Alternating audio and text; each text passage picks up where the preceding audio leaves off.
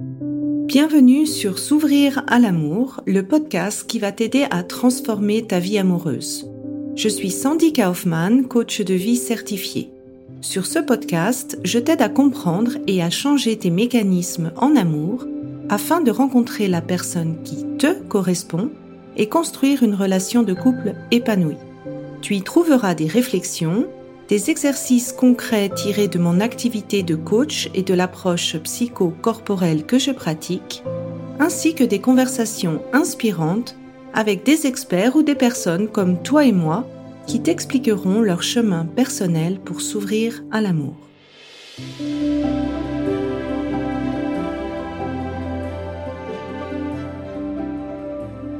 Tu écoutes l'épisode 101, l'impact de viol et d'attouchement dans tes relations amoureuses. Alors, avant de rentrer dans le vif du sujet, je t'invite à t'inscrire au workshop gratuit qui va se dérouler la semaine prochaine et qui s'intitule Comment faire pour que ta relation marche? Je te mets le lien pour t'inscrire dans les notes de l'épisode ou sous la vidéo YouTube. Bonne écoute. Bonjour à toutes. Aujourd'hui, je vais parler d'un sujet qui n'est pas forcément facile. C'est l'impact d'un viol ou d'attouchement sur les relations amoureuses ou bien de toutes les expériences où tu as pu te sentir un petit peu comme un objet sexuel et qu'on a finalement attaqué ton intégrité. Et c'est un sujet qui est vraiment encore beaucoup tabou. Pourquoi? Parce que celles qui subissent bien se taisent encore beaucoup trop. Soit c'est plus pour préserver cette harmonie euh, familiale, ou bien tout simplement parce que quand tu as vécu une expérience comme ça, tu as plutôt envie d'oublier où tu te sens presque euh, quelque part un petit peu coupable ou responsable parce que euh, on t'a fait comprendre que tu avais provoqué ou aguiché euh, la situation. Et enfin, le dernier cas de figure, c'est que en fait, tu as vécu un attouchement où tu as été considéré comme un objet sexuel, mais tu ne l'as pas vraiment conscientisé. Des fois, on peut aussi l'oublier. Et honnêtement, quand je suis devenue coach, je m'attendais pas à avoir autant euh, de cas, autant de femmes qui soient victimes de ce genre de problème. Euh, et c'est pour ça que je me suis dit que ça valait la peine de faire un article qui va te donner un petit peu les différentes formes que ça peut avoir dans ta vie amoureuse, quels sont les impacts que cela peut avoir dans la vie amoureuse sur la base, bien sûr, euh, de mes observations empiriques avec mes patientes.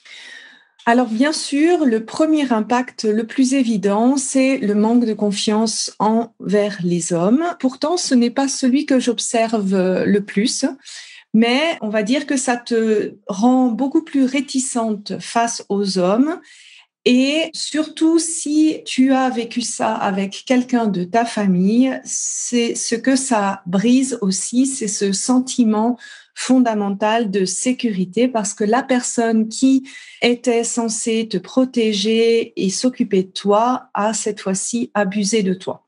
Le deuxième impact, c'est l'anorgasmie, enfin l'absence de orgasme c'est une conséquence qui arrive euh, où on peut voir en fait après avoir vécu une expérience pareille, voir la sexualité comme sale ou bien prendre du plaisir comme étant mauvais. Et ce qui fait que au moment euh, des relations sexuelles, tu peux avoir cette difficulté à vraiment euh, lâcher prise et à prendre du plaisir. Un cas de figure que je rencontre assez souvent, c'est suite à ça, d'utiliser finalement la sexualité comme un moyen de contrôler les hommes. Donc ça devient un moyen de contrôler les hommes et un petit peu de monnayer l'attention des hommes. Donc l'amour devient très transactionnel, c'est-à-dire qu'il y a un échange d'amour ou de sexualité contre euh, des cadeaux, de l'argent ou certains avantages. Une autre conséquence qui arrive extrêmement souvent, c'est cette sensation d'être de son intuition, de son ressenti et de son corps. Et ça, c'est normal parce que c'est un phénomène de protection. De, des fois, pour survivre à ce genre de situation, la personne peut se couper de son corps pour ne plus ressentir l'événement. Mais la conséquence que ça a dans le quotidien actuel, c'est que eh ben, tu peux peut-être ressentir que tu ne fais pas confiance à ton intuition ou à ce que tu ressens.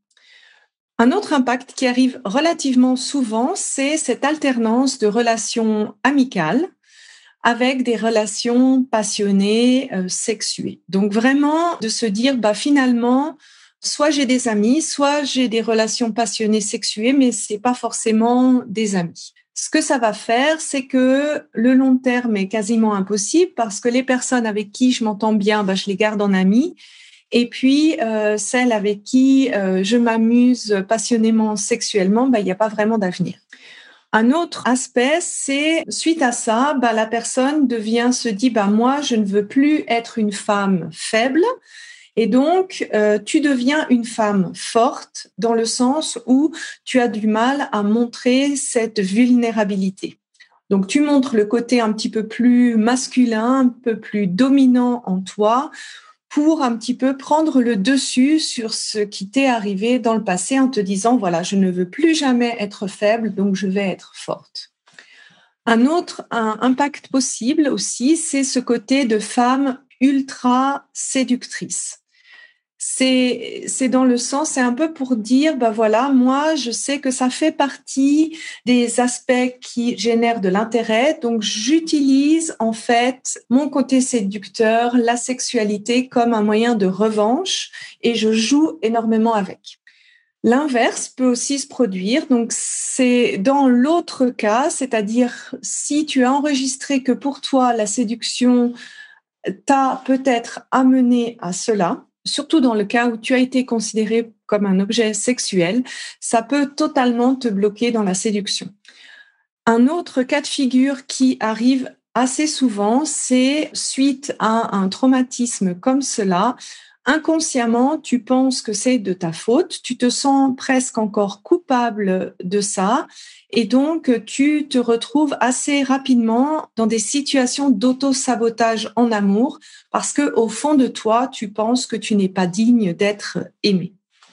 Une autre conséquence est la somatisation, donc d'avoir des maladies qui sont souvent en lien avec les organes féminins comme l'utérus, les ovaires et les seins. Ça, c'est souvent quelque chose qui arrive suite à ce genre de traumatisme. Dans le cas de viol, d'attouchement, ou si tu as eu des relations où tu t'es senti à un moment donné comme un objet sexuel, le corps est vraiment beaucoup plus marqué en fait. Je le ressens très souvent comme une espèce de, barrière qui se trouve dans le bas-ventre, comme si le corps voulait en fait se déconnecter pour se protéger.